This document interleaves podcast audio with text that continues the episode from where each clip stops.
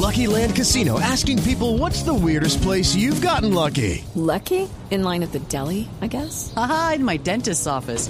More than once, actually. Do I have to say? Yes, you do. In the car before my kids' PTA meeting. Really? Yes. Excuse me, what's the weirdest place you've gotten lucky? I never win and tell. Well, there you have it. You can get lucky anywhere playing at LuckyLandSlots.com. Play for free right now. Are you feeling lucky? No purchase necessary. Void where prohibited by law. 18 plus. Terms and conditions apply. See website for details. Son las 7 de la noche, 59 minutos en Blue Radio. ¿Y el aceite de palma colombiano es saludable? Sí, es 100% libre de grasas trans. Conoce el aceite de palma colombiano. Es natural, es saludable, es vida. Reconócelo por su sello y conoce más en lapalmaesvida.com. Aceite de palma 100% colombiano. Una campaña de Fede Palma con el apoyo del Fondo de Fomento Palmero. Son las 8 de la noche. Aquí comienza Mesa Blue con Vanessa de la Torre. Muy buenas noches y bienvenidos a Mesa Blue. Numeral Vanessa, pregúntele a Holman. Hoy jueves pusimos este hashtag con la claqueta para leer en este programa sus opiniones y comentarios sobre la entrevista, con una advertencia. La entrevista la hicimos el lunes. Es decir, hoy jueves, a esta hora, el candidato Holman Morris está en un debate. Este programa con Gustavo Petro lo grabamos el lunes. Pero nos interesa siempre saber su opinión, lo que quieren que contemos aquí. Numeral Vanessa, pregúntele a Holman. En toda esta contienda electoral que hemos venido haciendo, los candidatos en esta última semana, en estas últimas semanas, pues han estado con su equipo, acompañándolos ya como un análisis del cierre de la contienda electoral. Y me da mucho gusto tener al doctor Holman Morris aquí. Bienvenido. Gracias, Vane, sin el doctor Holman. Holman, gracias, Vane, por la invitación. Siempre gracias por tu respeto. Y aquí estamos para darle la cara a los bogotanos y a las bogotanas. Entonces, el equipo de Holman Morris está sin duda pues compuesto por Gustavo Petro. Doctor Petro, bienvenido. ¿Cómo estás, Vanessa? ¿Qué tal? Y a Bien, todos, me da gusto tenerlo. Todas y todos tus oyentes. Bienvenidos. ¿Cómo están? ¿Cómo termina Holman esta contienda? Ganancias Bueno, no. y pérdidas, lecciones bueno. aprendidas, hagamos un balance. Bueno, no, no ha terminado, Vanessa. Que esta es la semana, la semana decisiva. Yo creo que esta semana la familia bogotana y el bogotano en el desayuno, en el almuerzo está, está definiendo su voto y termina en un momento. Yo, yo digo que agridulce para la ciudad de Bogotá, es decir, la adjudicación de la licitación del metro elevado no son motivos de alegría para la ciudad de Bogotá, ni mucho menos. Entonces, con ese, con ese background, digamos, el bogotano va a decidir su futuro en las urnas el próximo 27 de octubre, como nunca antes. El bogotano en las urnas va a elegir el rumbo de la ciudad de Bogotá, por una razón, Vane. Si tú te metes en el proyecto Metro Elevado, te metes en contravía de la historia de la humanidad. ¿Por qué? Hoy día. Porque las grandes ciudades en el mundo acaban, tumban los metros elevados. Boston, acabó el metro elevado, los tramos elevados en Brooklyn, en Manhattan, también Nueva York. ¿Por qué? Porque los metros elevados acaban con las ciudades.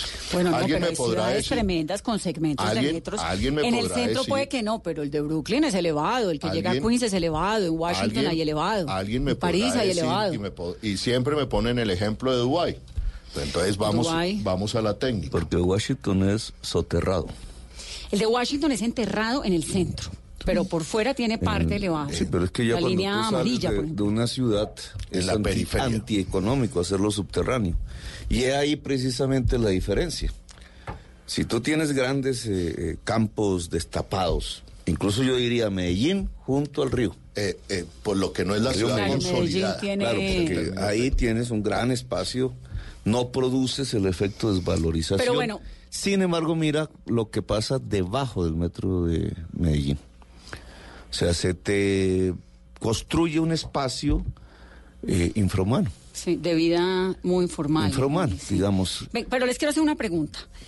Si usted, Holman, llega a ser alcalde de Bogotá este domingo, ¿qué hace el lunes con el metro? Con, el, con la licitación, es que eso ya está adjudicado. No, pero ojo con esto, Vanessa. Pero vamos por partes. Primero, si eligen la propuesta de Holman Morris, que es el metro subterráneo, yo recibo un mandato popular. Y eso se respeta. Y ese mandato popular es metro subterráneo. Ahora bien, ustedes y mucha gente dice, ya lo adjudicaron y lo presentan como si no haya nada que hacer. Yo creo que ahí se equivocan, porque vienen 45 días y el contrato no se ha firmado. Y en esos 45 días el BID tiene o puede presentar objeciones. Pero como yo voy a ser elegido el 27 de octubre como alcalde, yo le digo al BID, tengo esta serie de objeciones, denuncias penales, el informe de 45 hallazgos de la Contraloría, y todo eso lo tiene que tener en cuenta el BID. Y obviamente se tiene que llevar a que haya objeciones. Además... Es decir, usted se da, se daría la pelea por reversar esa adjudicación. Es decir, lo que está en juego es el futuro de Bogotá y los bogotanos me dan ese mandato popular. Además de darme el mandato popular que yo lo considero que por ejemplo que yo lo considero la lo más importante. Ahí voy para ese lado que yo considero el, man, el mandato es lo más pero pero es o sea, que... ¿Eso no sería un detrimento para No, el no, no. patrimonio, las demandas que se vendrían por parte de la firma? no, pero pero- si no hay contrato firmado no hay nada. Exactamente. Primer punto. Hay una sí. adjudicación ya. Sí, No importa. pero no está el Yo contrato. te asumí firmado. varias veces cosas de esas en mi alcaldía y otros Y usted, alcaldes. pudo- usted casi no puede gobernar con esa, con esto todo el tiempo, ¿no? Haciéndole oposición. Es un poco. No, pues ¿sabe que que la me- sabe que me- sabe que me- es me- obvio que en una democracia tiene que haber oposición. Y la existencia de la oposición no es que no pueda gobernar. El problema es si la oposición es democrática o no. Y obviamente yo tuve una oposición no democrática, que no era de la sociedad bogotana, era del procurador y su fanatismo extremo derechoso. Pero el problema no está en eso, digamos, en este momento el metro, el contrato del metro elevado de Peñalosa no existe. Y en la medida en que no exista, nadie puede hablar de indemnizaciones o de echar la eh, que vamos a meter a la ciudad en un problema. No, no ¿Cómo existe. que no existe? Está adjudicado, Gustavo. El hecho de la adjudicación tiene que, como dicen los juristas, y esto es un tema jurídico, lamentablemente, juristas habla, hablan de sentencia ejecutada.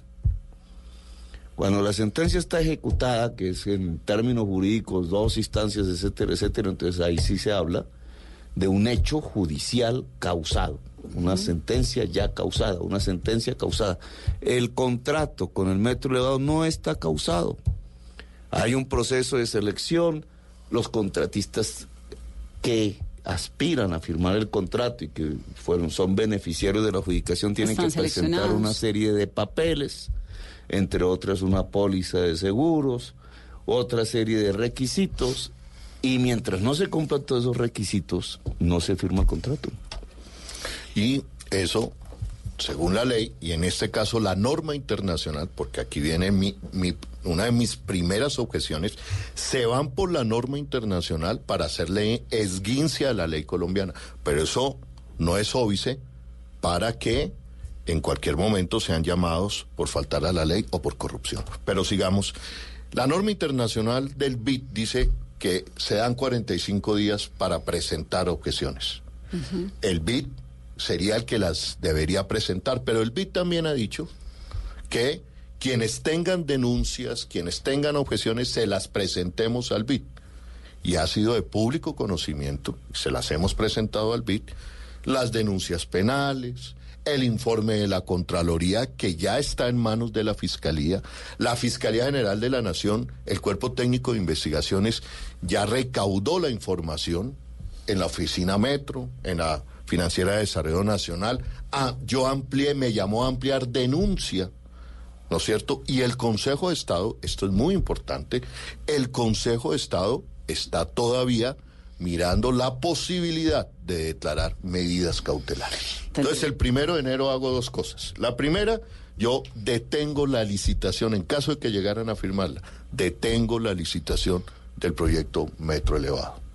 Y me acojo a la ley ¿Y de con- me acojo a la ley de contratación en sus artículos 44 y 45 que me dan la potestad. La ilegalidad no da derechos. ¿Y qué hace usted con los chinos argumentando La su ilegalidad, la ilegalidad no da derechos. Es decir, eso me da la potestad a mí de no indemnizar.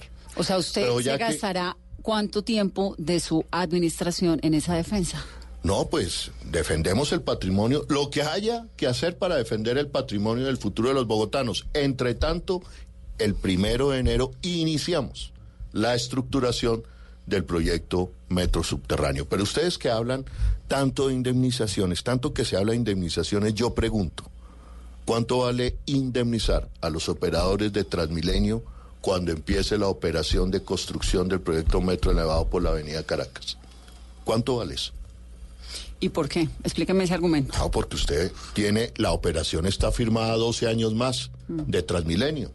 Y usted en la mitad les va a hacer una obra de construcción que va a terminar la operación de Transmilenio por la Avenida Caracas. Eso es si Holman gana. ¿Y si no gana?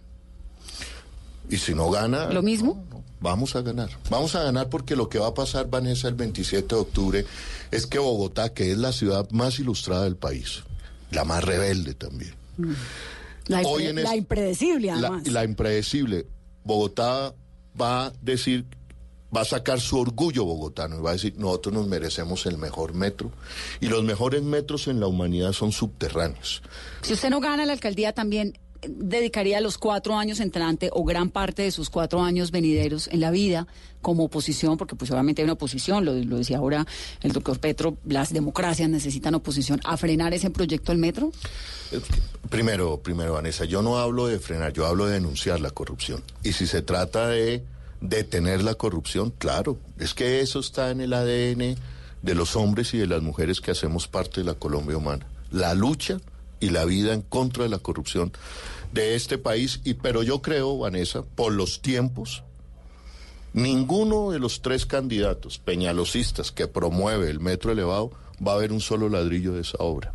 Por una razón que también está escrita en el COMPES 3945, está escrita. Primero, para hacer viable el proyecto del metro elevado, tienen que hacer tres troncales de Transmilenio. Y por eso es el afán de todos estos candidatos, es casarse con el Transmilenio.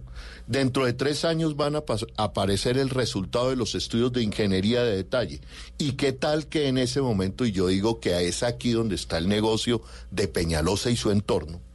¿Cuál ¿Qué es el tal, negocio? ¿Qué tal que en tres años los estudios de ingeniería de detalle reporten que el metro elevado vale 30 billones de pesos? Esos son dos metros subterráneos. ¿Y qué tal que el alcalde o la alcaldesa de la época diga, no, yo no tengo el dinero para hacer eso? Y entonces el negocio termina siendo indemnizar ahí sí a los chinos. Bueno, yo quisiera ahora, eh, volvemos a hablar obviamente del tema del metro, pues porque ha sido como tan fundamental en esta contienda electoral. ¿Cómo terminaron ustedes dos decidiendo el apoyo de Gustavo Petro, que sin duda es un, una gran fuerza electoral en Bogotá, a Holman Morris, doctor Petro? Pues somos- Ya un poco como con la pausa de la contienda, ¿no? Esto pues arrancamos hace un año, más o menos. No, la lucha de, de- de- en, en Bogotá viene desde el año 2011, ¿no? Con la Bogotá humana. Con la Bogotá humana. No, no, no, me refiero al apoyo de Holman, claro. Por eso, la Bogotá humana, eh, Holman fue parte de mi gobierno. Como gerente de Canal Capital Canal lo hizo muy bien. Pero hubo un momento, doctor Petro, en el que se pensaba que su candidata era Claudia López. Nosotros acordamos en la Asamblea de la Colombia Humana, después de elecciones presidenciales, cerca de 5 mil personas en, en la Plaza Bolívar de Bogotá, votando decisiones. Tomamos eh, eh, una decisión allí, entre varias, construir los procesos de convergencia democrático más amplios en las regiones para ganar elecciones desde el punto de vista de la democracia y la paz del bloque de la democracia y de la paz. Y eso lo intentamos hacer en Bogotá, indudablemente. Yo hablé con Claudia, con el Partido Verde, con el Polo Democrático. Ahí había un equipo donde estaba Claudia, estaba Navarro también en algún momento, Eh, ¿no? Navarro que llegó a ser can- precandidato, llamémoslo así. Estaba Jorge Rojas también. Estaba Jorge Rojas. de Jorge Rojas, que también fue precandidato, y este muchacho Gómez y otros. Como Luis Eh, Ernesto. eh, y este Pineda. muchacho Morris también. y estaba el muchacho Morris y y Ángela María, que en ese María momento Robledo. también, por virtud de la sentencia del Consejo de Estado, también quedaba habilitada para hacer precandidatura y ella lo intuyó así. Entonces, digamos, había todo un espectro y la posibilidad de unificar todo eso. Y nosotros le apostamos a eso. ¿Y qué fue lo que pasó con Claudia? Pues que llegamos a un acuerdo alrededor de la defensa del metro subterráneo y la gran universidad pública, que es otro de los ejes programáticos de Colombia Humana, y ella lo desbarató en tres días. Pero ¿A usted le molestó profundamente cuando ella dijo en algunas declaraciones que Fajardo iba a ser el próximo presidente de Colombia? ¿Ese fue como el punto de quiebre? No, eso es, ya eso es carreta de la prensa. Porque a Claudia nunca No le... carreta porque puso un trino. ¿Dónde está el trino? No, ahí Fajardo dijo que él va a ser el presidente. Sí, pero, ese no no es- el no- tema pero ese no es el punto de nosotros. Digamos, la carreta de la prensa es decir que eso es el punto de discordia. Ese no fue su punto de discordia. Pero No, sí se nosotros- sintió el, que el día de la inscripción Claudia dijera Es que, Sergio lo- Fajardo iba a ser ruptura, presidente. eh, mira, primero, nosotros no le pusimos como condición a Claudia apoyar, apoyar a nadie a la campaña presidencial. Ella es libre de apoyar quien se le dé la gana. De hecho, ya era la fórmula vicepresidencial de Fajardo en el pasado inmediato. Sí, era casi que predecible. Segundo, los hechos famosos donde ella presenta a su candidato presidencial en su lanzamiento son posteriores Al a la ruptura que ella hace del acuerdo con nosotros. Entonces, lo que rompe, dice usted que fue el metro, Es el programa. el programa. El, el acuerdo, era luchar por el metro subterráneo y la gran universidad pública. Usted- Ese es el gran acuerdo, digamos, el acuerdo programático. Ella dice sí, vamos para esa. Yo encargo a María Mercedes de hacer un comunicado que nunca se pudo hacer. Y el lunes, eso fue un jueves, el lunes ya ella dio las, los, sus trinos de, de ruptura del acuerdo, pero yo me quedé en silencio. Y lo cierto, el hecho es público y notorio es que ella, sin siquiera avisarnos, ni llamarnos, ni advertirnos, ella rompió el acuerdo públicamente. Pero, y aquí para, para, para complementar, eh, Vani, eh, dos, dos cosas, digamos, ¿qué me une con, con Gustavo Petro? Porque no, no es que aquí ha sido de un momento a otro, no, hay luchas, compromisos de vida que me unen a mí a Gustavo Petro. Gustavo Petro ha sido un luchador contra el proyecto paramilitar, contra, eh, digamos, contra los violadores de derechos humanos en Colombia.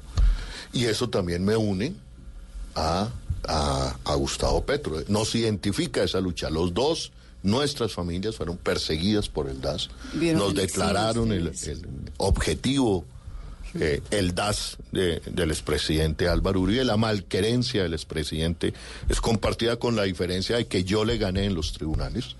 Tuvo que rectificar los ocho años de haberme llamado aliado del terrorismo y en aras de la paz de, de este país yo concilio en clave de que conciliemos entre los colombianos.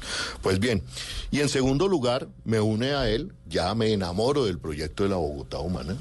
Creo que es el proyecto democrático más interesante que se ha producido en el país, verdaderamente transformador, y eso da pie también a enamorarme y a ser uno de los constructores de otro proyecto que se llama Colombia Humana y en el momento en que en que se busca, digamos, lo mejor para la ciudad de Bogotá, que es el metro subterráneo, la universidad pública y gratuita de calidad, yo le digo a Gustavo, en cualquier momento estoy en disposición de poner mi candidatura si se llega a un acuerdo para alcanzar la alcaldía de Bogotá, sea con la señora Ángela María Robledo o con la señora Claudia López. Bueno, en esta candidatura ha pasado de todo. El, el tema suyo, eh, Holman, con su ex esposa, que creo que eso le metió con Patricia Casa, la denuncia que finalmente ustedes logran un acuerdo, pero por otro lado la fiscalía no investiga otros casos similares, ¿no? Pero eso fue un golpe duro en el año de la contienda electoral.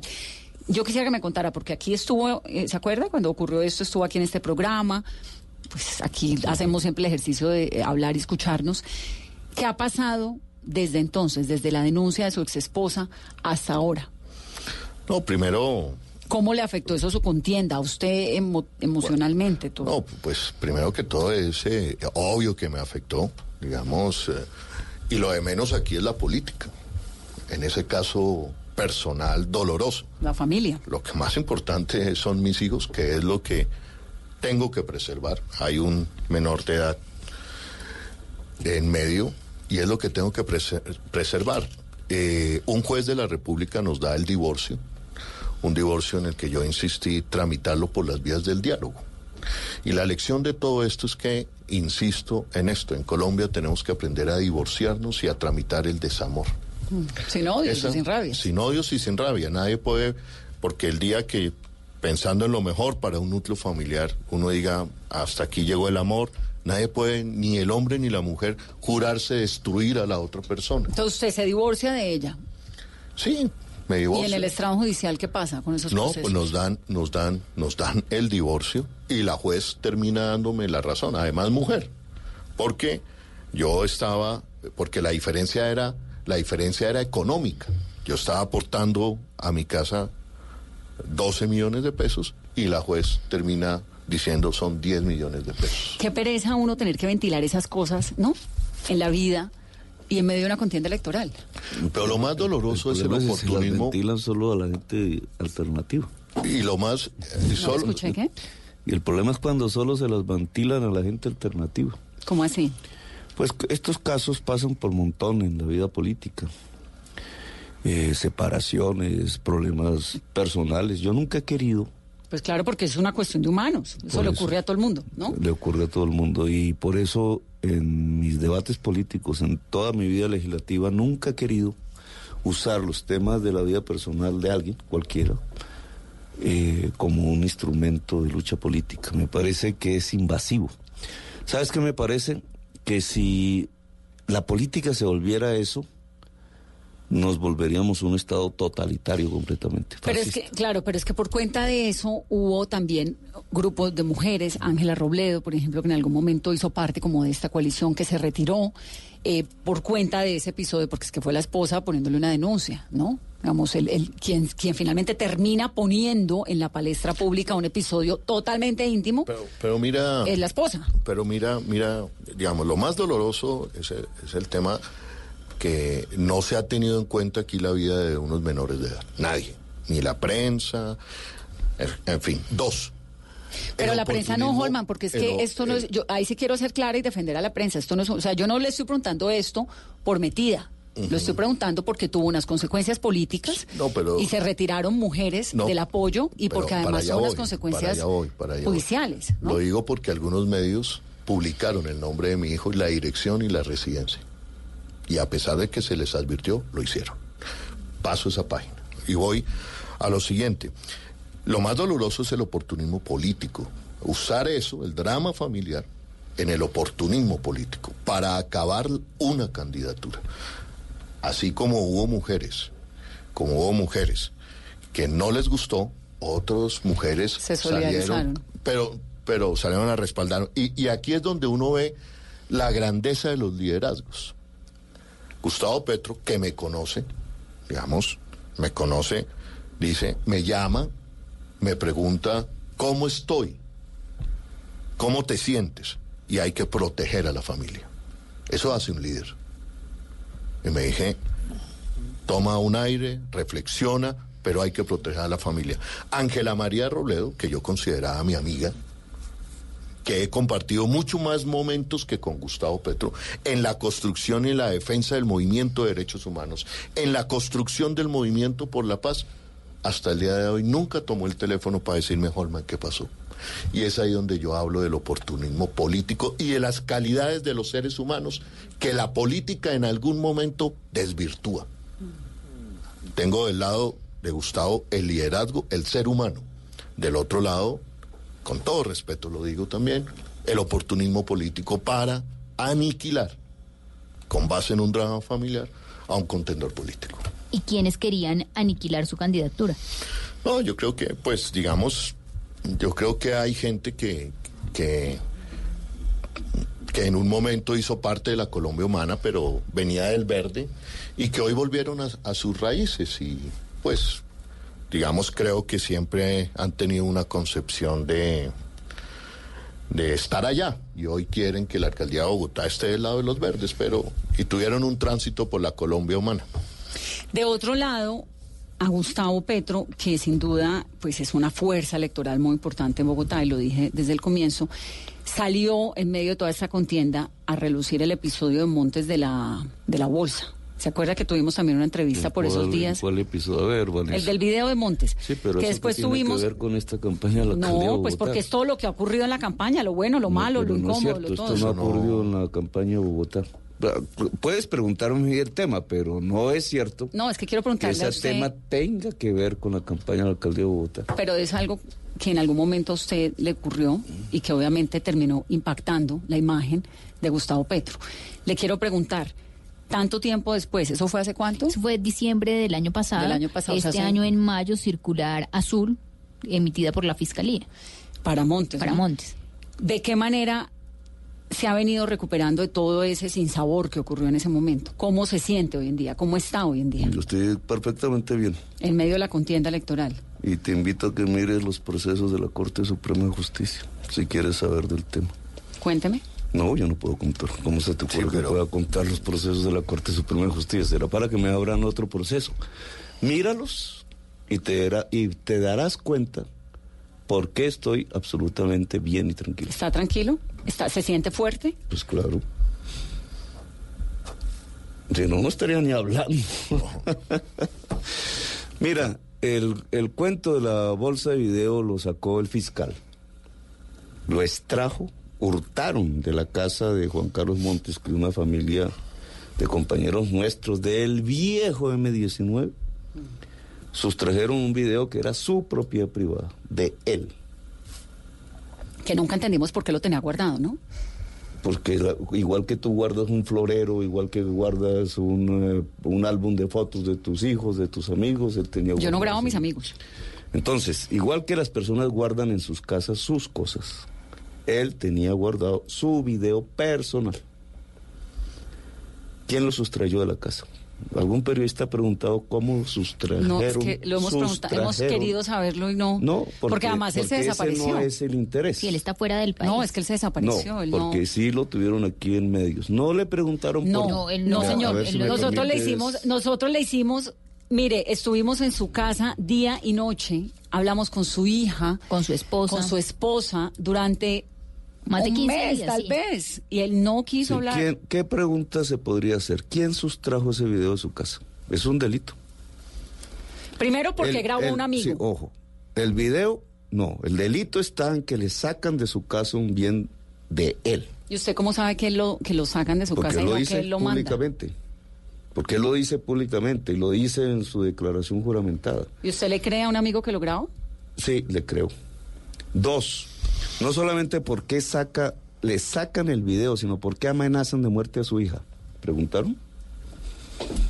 Eso sí nos lo dijo ella aquí, ¿no? Sí, ¿Por qué ella amenazan había- de muerte a su hija? que ella se había Tercero, ido. ¿por qué algo hurtado de la casa de Juan Carlos Montes aparece en manos de la senadora Paloma Valencia? Si a ti te roban un celular y aparece en manos aquí de mi compañero a la derecha, ¿qué se hace? Pero no, como, como somos de, alternativos, como no somos los del poder, entonces ahí sí no hay investigaciones. Ahí sí la prensa no pregunta. Ahí sí no hay interés. Pero hay un hurto en la casa de Juan Carlos Montes, que en mi opinión fue hecho por funcionarios públicos. Y aparece en manos de una senadora del uribismo, que es lo que lo publica. ¿Para qué lo publicó? Para tapar el debate de Odebrecht. Mire toda esta paradoja de la vida. Entonces, algo hurtado, que es un bien hurtado, ¿cierto? Aparece en manos de la senadora y no hay investigación de la fiscalía. No hay circular azul, ni roja, ni verde. No hay circular azul No contra hay Juan investigación Montes. sobre la senadora Paloma Valencia en la Corte Suprema de Justicia. Usted ¿Por qué apareció el hurtado? Uno. Dos, ¿por qué ella lo saca sabiendo de antemano, previendo, quizás predeterminando que la prensa le iba a dar valor a una bolsa con 20 millones de pesos y no al robo de cerca de 50 millones de dólares en sobornos de Odebrecht en el gobierno de, Uribe y en el gobierno de Santos. El hecho de que el hombre más rico de Colombia hubiera puesto el fiscal general de la nación para encubrir su delito. El hecho de que el hombre más rico de América del Sur se hubiera asociado con el hombre más rico de Colombia para tumbarse el Estado en una asociación para delinquir. Como esos hechos son tan protuberantes, como reflejan el putrefacto corazón del poder económico y político de Colombia, Entonces necesitaban el videito para hablar del video y no hablar de lo que era el debate. ¿Usted volvió a hablar con Montes alguna vez? Sí, claro. ¿Habla con él? Sí, es ¿Y por no- está? ¿Por qué no le dice que venga Pero- y que nos dé una entrevista? Nosotros llevamos un año buscando. Cuando cambian el fiscal general, ¿no ves que él es el que está tratando de destruirlo simplemente para Pero el fiscal de ahorita Pero no es Néstor Humberto. Es el mismo. Vale, pero, pero. Bueno, pero volvamos a la contienda. Sí, sí, sí.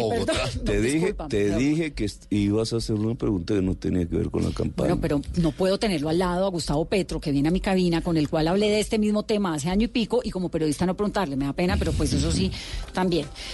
Hacemos una pausa para comerciales, regresamos en breve. Numeral Vanessa, pregúntele a Holman. Comentarios de ustedes desde muy temprano en las redes sociales. ¿Cómo lograr que el mundo nos vea con otros ojos? Entendiendo que una nación puede mirar hacia adelante, valorando la verdad por más dura que sea, escuchando lo que la gente tiene que decir y denunciando para dar voz a los que no la tienen. Hoy somos un país que trabaja en equipo, viendo de frente al futuro. Tú nos ves, Caracol TV. Todos tenemos un reto, algo que nos impulsa, eso que nos hace levantar de la cama todos los días, un sueño que nos lleva al límite y nada más importa. No importa el dolor, ni la frustración, no importa el tiempo. Un reto que es a la vez nuestro combustible y nuestra obsesión. Porque nada se consigue de la noche a la mañana.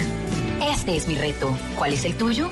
Pasta Sonia, sabor y energía que te hacen mejor. Trabajamos pensando en usted. Cada rincón de este país es maravilloso. Somos más los que podemos hacer la diferencia. Es nuestro deber elegir correctamente. En estas elecciones los protagonistas son los colombianos. La mejor elección la hace usted. Colombia Decide 2019. Cubrimiento especial este domingo. Noticias Caracol. Primero en noticias.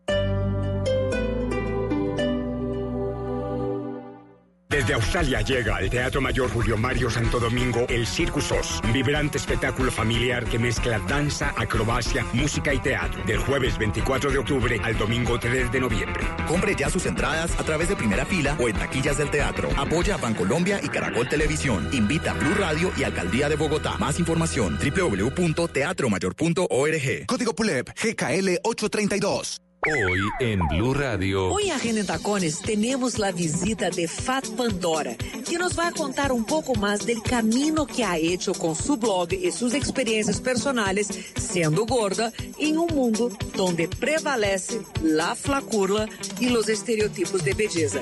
No se pueden perder Agenda en Tacones a las 9 de la noche. Agenda en Tacones. De lunes a viernes a las 9 de la noche. Por Blue Radio y bluradio.com. La nueva alternativa.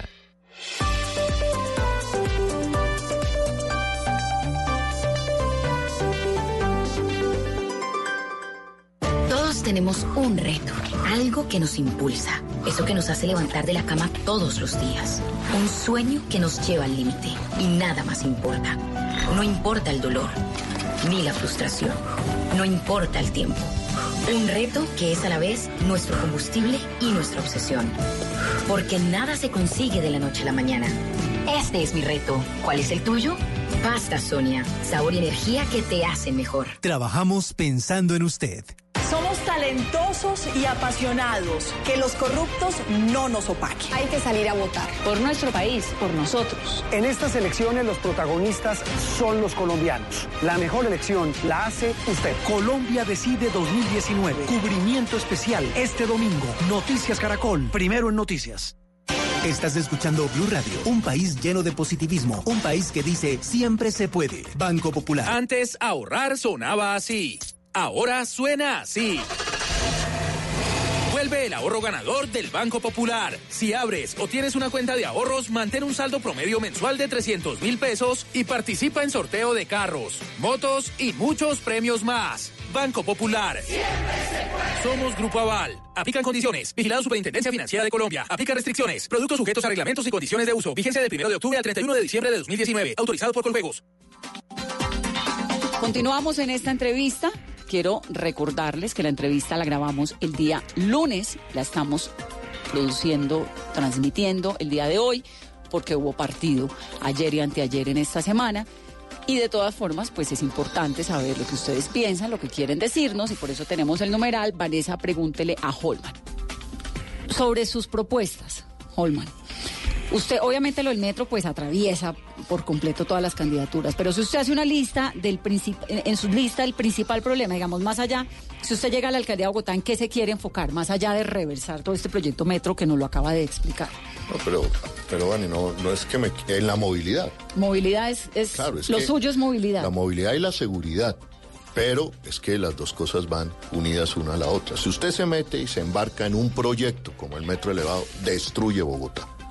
Destruye las finanzas de Bogotá, destruye la sostenibilidad urbanística, ambiental y financiera de la ciudad de Bogotá y destruye la seguridad de Bogotá. Y cuando usted le destruye eso a Bogotá, destruye el 25 por ciento del Producto Interno Bruto del país que aporta Bogotá. Por eso nosotros no estamos hablando de cualquier cosa. Hay cuatro candidatos, de los cuales tres están de acuerdo con el proyecto metro como está. ¿Qué Sí. le hace creer a usted que usted tiene la razón? Pues me hace creer la diferencia que tengo con ellos de cuatro años de investigación y de estudios en el Consejo de la Ciudad de Bogotá. Pero no solamente, no es que yo tenga la razón, es que en el mundo la humanidad no hace metros elevados por ciudades consolidadas, Vanessa. Y ya está demostrado, lo dicen los técnicos, lo dicen los urbanistas, lo dicen los ingenieros, que por donde pasa una línea de metro elevado en medio de la ciudad consolidada, que en el caso de Bogotá es la avenida Primero de Mayo y la avenida Caracas, deprime, destruye, desvaloriza. En eso es lo que nos van a embarcar. Esperamos 70 años para tener ese metro. Ahora, ¿usted arrancaría proyecto de metro subterráneo y cuánto tiempo le quita eso?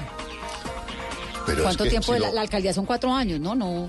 Pero es que si lo pones en esos, en esos términos, el único metro que se puede iniciar a construir es el subterráneo y no el elevado. ¿Por qué? ¿Por los estudios de la administración Petro? Por lo- no solamente de la administración Petro, por los estudios de la administración Samuel Moreno, por los estudios de la administración Gustavo Petro, Bueno, que es Samuel como... Moreno me parece que no, hay que, hay que reconocerles que es nada, ¿no?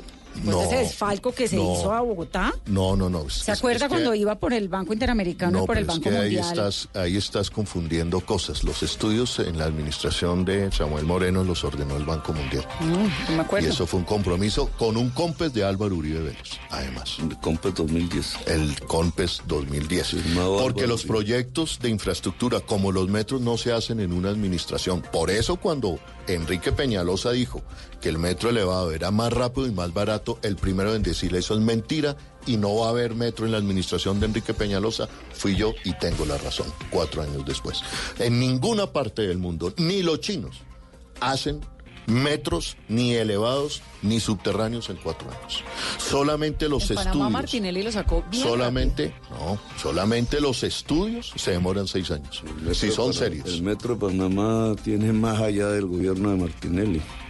En estudios. Que lo más delicado de un metro no es la construcción, es el estudio. Es el estudio.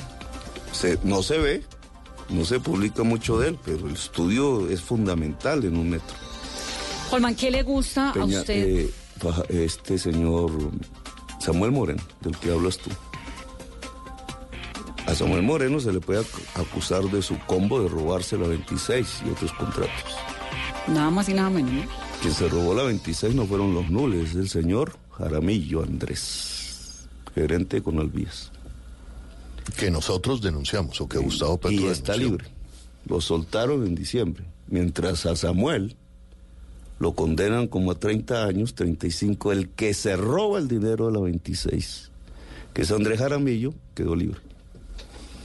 Que es cómo se mide aquí la justicia. No, no porque quiera que Samuel Moreno esté libre, yo mismo lo denuncié, sino porque no se investigó a fondo los autores del crimen, del cartel de la contratación de Bogotá, entre otras, porque en el año 2010, cuando denuncié a Andrés Jaramillo precisamente, estaba en pleno proceso la licitación de las fases de la Ruta del Sol.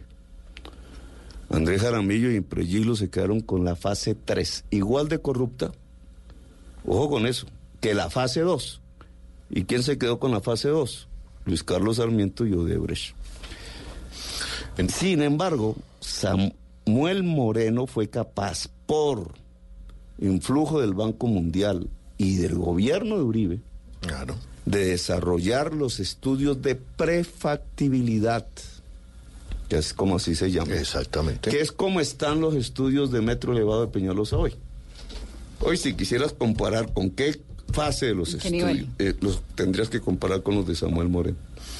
Prefactibilidad, que yo continué, porque yo cuando fui elegido en diciembre me reuní con Santos, que me invitó a una reunión, era Clara López, la alcaldesa Encargada. encargada, y, y el presidente me dijo de una, bueno, usted este, esto es lo que hay del metro. Entonces me mostró, entonces el estudio del Banco Mundial, las líneas, las correcciones ¿Estaba que habían hecho la línea. No, era prefactibilidad.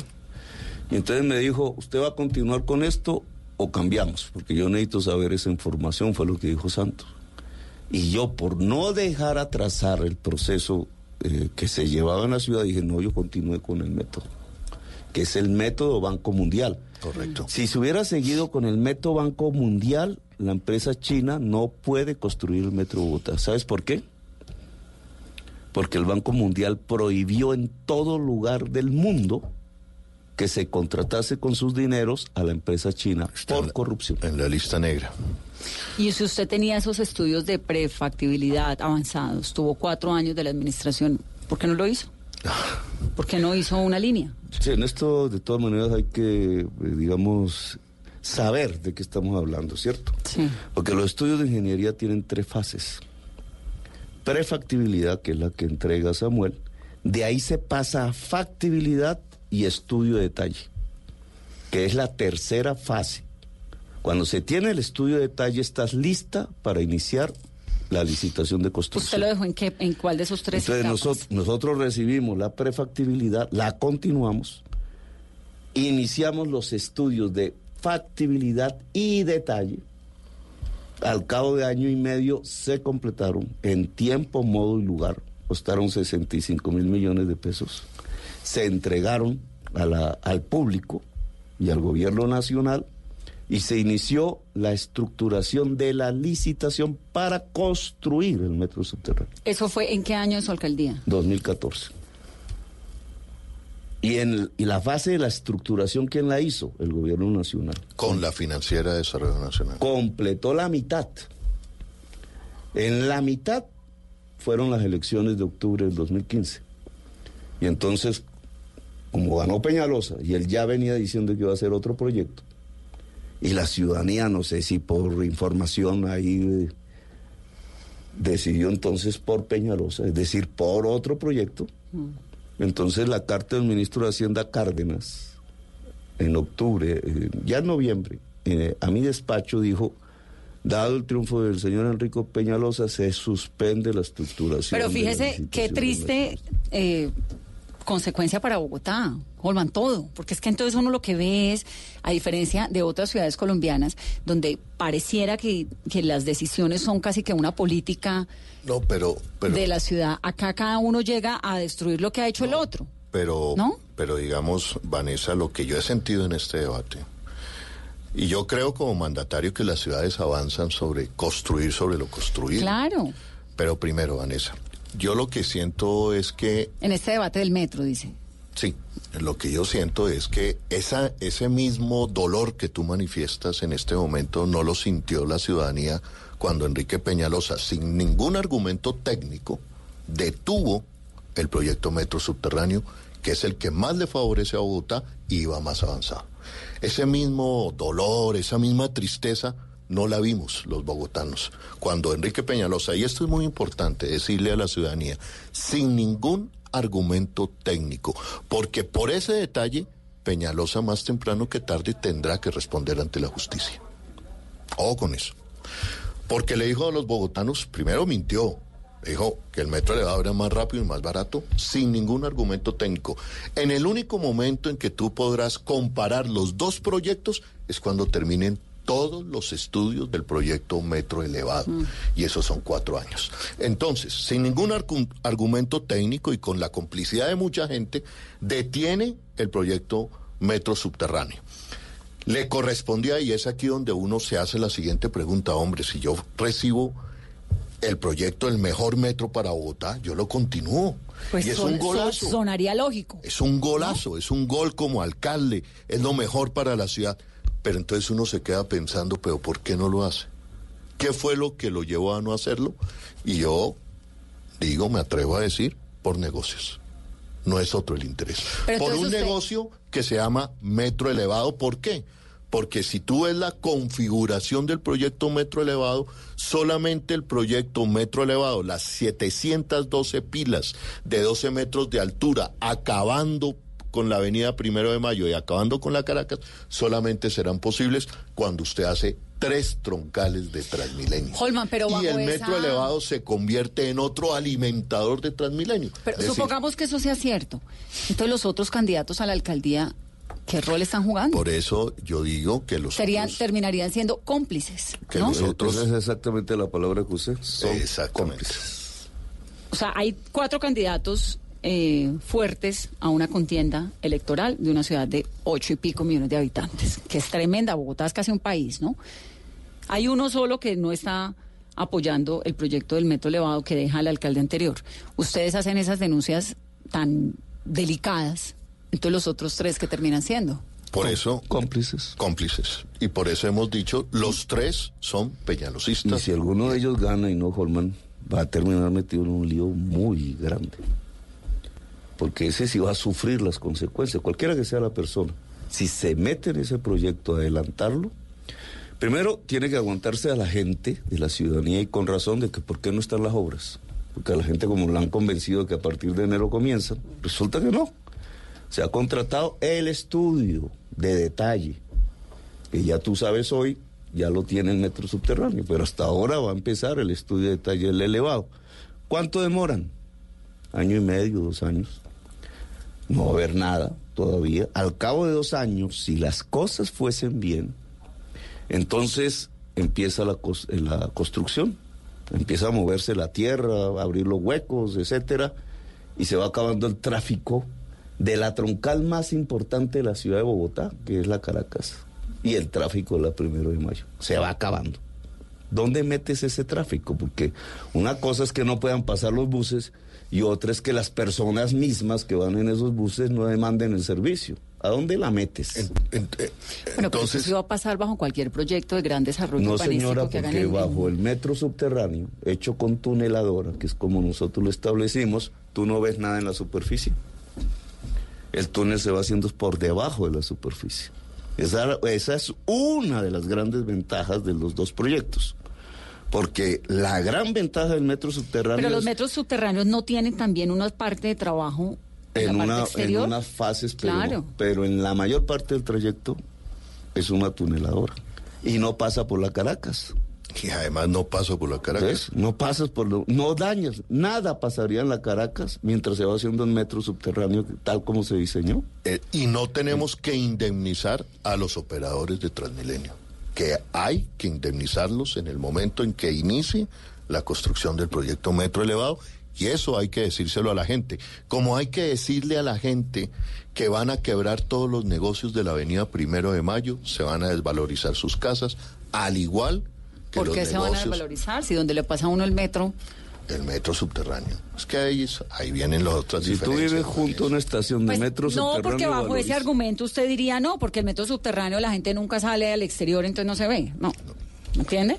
No. Usted diría no, entonces todos los negocios que están alrededor, adyacentes al metro subterráneo, pues se van a quebrar porque lo que se va a mover es subterráneos, por Es debajo de la tierra. que se valoriza bajo es ese to- argumento que están todo hablando el ustedes. perfil urbanístico que hay alrededor de una estación, que es por donde entra y sale Un la metro gente. dinamiza sí o sí los espacios sobre el cual se mueve. Y valoriza la ciudad. El metro Fundamentalmente alrededor de la las estaciones. En cambio, en el metro, en el metro elevado, y lo puedes observar también en Medellín, todo el trayecto que no es estación, que es la mayor parte, es entre parte estaciones, que es un puente, lo que tú ves al frente de tu casa si vives ahí, es un puente al frente del segundo y tercer piso, con el ruido, cada tres, cuatro minutos.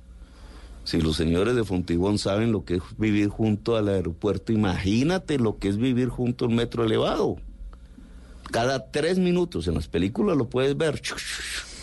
el metro Entonces, subterráneo eso también, el metro subterráneo eso- sale el humo, los vapores, eh, tiembla el piso. Mira, no puede También. salir humo de un metro subterráneo. ¿sabes Claro por que sí, en Nueva York no sale humo por toda la no, ciudad. lo que tú en ves, invierno, el vapor. Lo que tú ves del humo que sale en Nueva York, con el respeto te lo digo, es el vapor de agua Claro. que por derretimientos de hielo en ciudades invernales el calor de las calefacciones de las casas, de los edificios, evapora.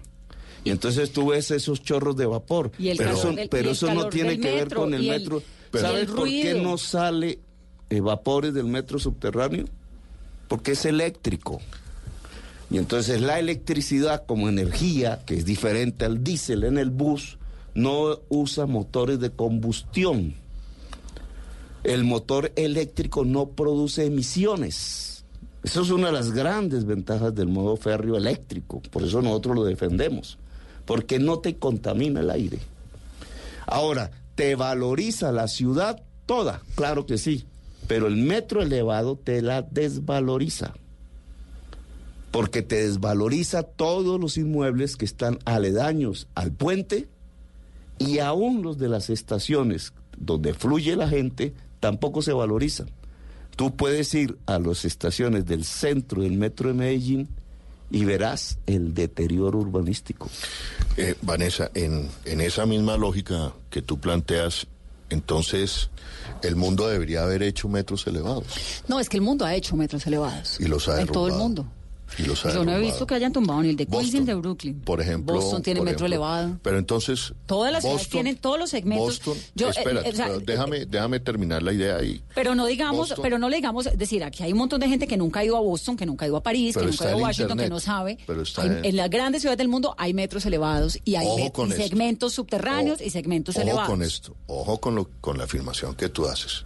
Hay tramos elevados. Claro. Pero tú no me vas a decir que el metro de París es lleno de líneas No, de porque, metros pues, es subterráneo, Entonces, a lo que voy es a la centro. reflexión, porque, a ver, es ir en contrasentido de la evidencia que es la humanidad. La humanidad construye metros subterráneos. Holman, ¿usted no se siente un poco por- como una por- isla solitario en medio de, de- de- de- de los otros candidatos y de toda esta contienda? quienes luchamos contra la corrupción siempre vamos a ser islas.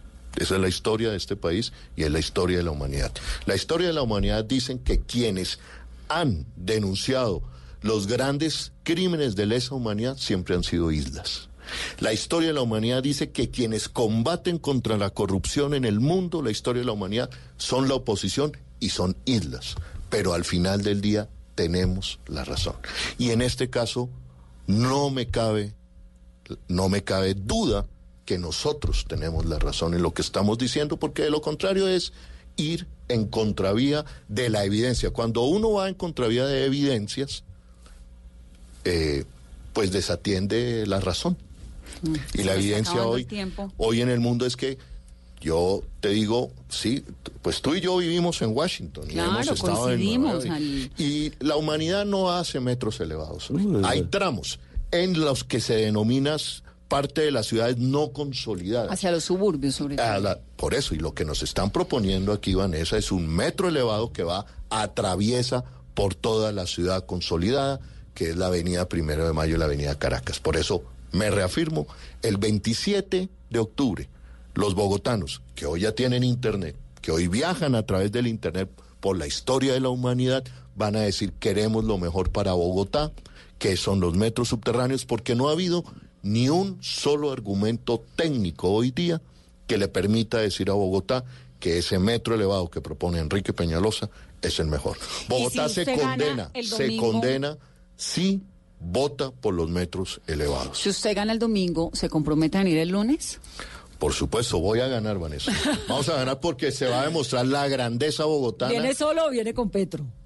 Si me quiere acompañar Gustavo, para mí, y mira, y mira, y mira, Va- Vanessa, y, y- Vanessa, y lo digo con toda tranquilidad, es un honor para mí contar con el apoyo del político más interesante de las últimas décadas en Colombia y sin lugar a dudas, con uno de los mejores economistas que tiene el país. Hoy el país se pesa de no haber elegido a Gustavo Petro en la presidencia de la República. ¿Pero se va a lanzar a la próxima contienda, doctor Petro? Ya veremos, ya cuando llegue el momento hablamos de eso. A ver, le veo la cara. Ya veremos, eso no me obsesiona.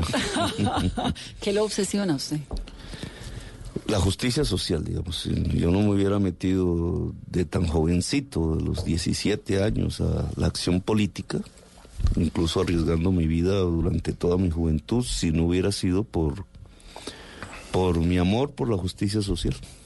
¿Y lo obsesiona también el Twitter y estar trinando a toda hora y peleando a toda hora, doctor Petro?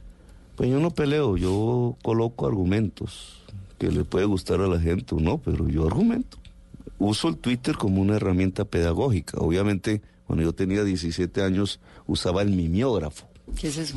Ese no me bueno, tocó. esa era la forma como nos comunicábamos en ese entonces. Era un stencil que se ponía en una máquina que rodaba Mm. con tinta para poder imprimir hojas y repartirlas entre la población a mano a mano o debajo de las puertas. Ha cambiado los tiempos, ahora es el Twitter. Bueno, entonces Ya no me quedo. ensucio tanto de tinta, pero se producen otros efectos diferentes. Entonces me quedo con la obsesión de Holman Morris contra el metro elevado. ¿Cierto? Pero, la yo- determinación, si mira quiere, para es- que no nos quede. Cómo es no, importante el lenguaje, ¿vale? no, no, quiero que No sepa una cosa. Para mí la palabra obsesión es un No, adjetivo no, y- totalmente propositivo. Yo, puedo, yo te la cambio. Eh, Obsesión es irracional. No, no me parece. Yo estoy La obsesionada palabra con obsesión la, es la guerra en. Colombia y, y- Sí, es ciega, es Sí. como el odio. Bueno, entonces la determinación. Prehistórica, bárbara. La el determina- odio es un sentimiento prehistórico y bárbaro. El odio sí, pero la obsesión no, porque es que uno La se tiene que obsesionar con cosas para sacarlas adelante en su vida. Entonces, Entonces la determinación, la, pues. la determinación porque Bogotá entre a la modernidad. Y las ciudades en el mundo hoy, el jalonador del desarrollo de las ciudades, del tamaño de la ciudad de Bogotá, están ligadas a su movilidad. Si nosotros no entendemos lo que significa el metro elevado para acabar a Bogotá, condenamos a Bogotá. Olvídense de dinero para la salud, para la educación, olvídense de futuro y de ciudad competitiva y sostenible.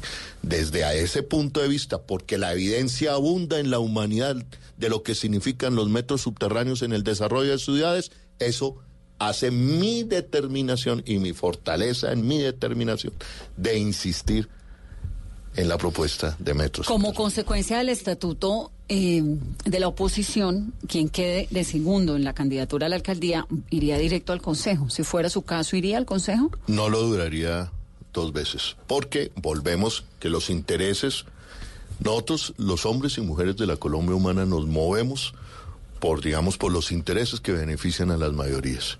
Y el que gane, cualquiera de ellos tres, va a seguir metiéndose en el proyecto Metro Elevado y yo voy a seguir defendiendo el proyecto Metro Subterráneo.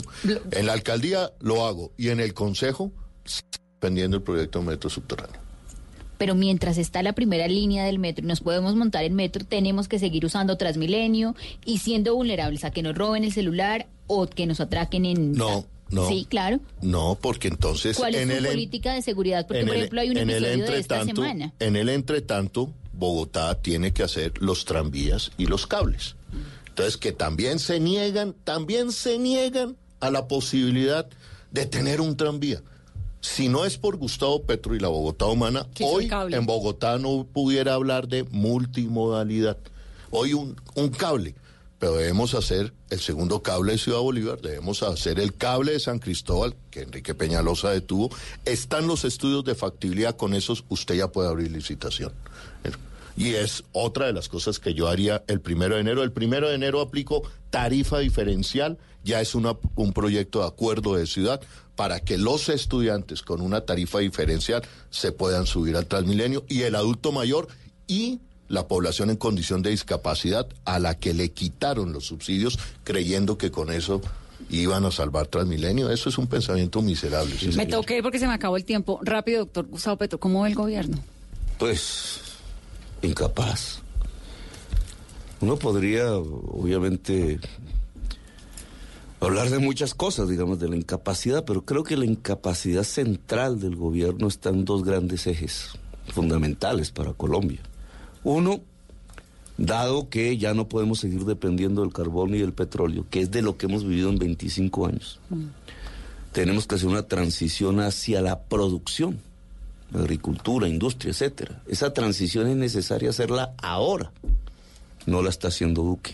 Nos vamos a estrellar económicamente, ya lo estamos viendo. Y el otro, el ot- la otra gran incapacidad es la paz. Estuvimos al borde de la dejación completa de las armas en Colombia como un ejercicio de la política, del crimen, etcétera, y hoy nos devolvimos se está deshaciendo lo andado en materia de convivencia social. ¿Pero la paz es así de frágil? Claro que sí, la paz. Pues, imagínate la historia de Colombia, lleva dos siglos de vida republicana y en esos dos siglos no hay una sola generación que haya vivido, en paz. Ni una. Pero ni tampoco había un acuerdo con la guerrilla de las FARC, ¿no? No, es que en dos siglos no existía la FARC. En dos siglos ha existido centralistas, federalistas, liberales, conservadores, todos armados. Mm.